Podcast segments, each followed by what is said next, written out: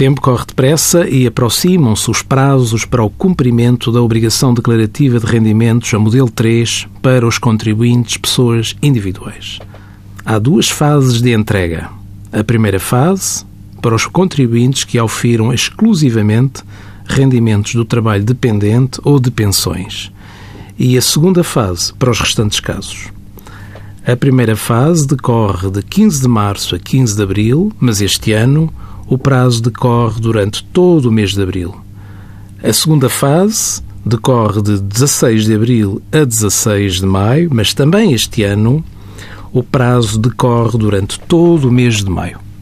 Envie as suas dúvidas para conselhofiscal.tsf.occ.pt.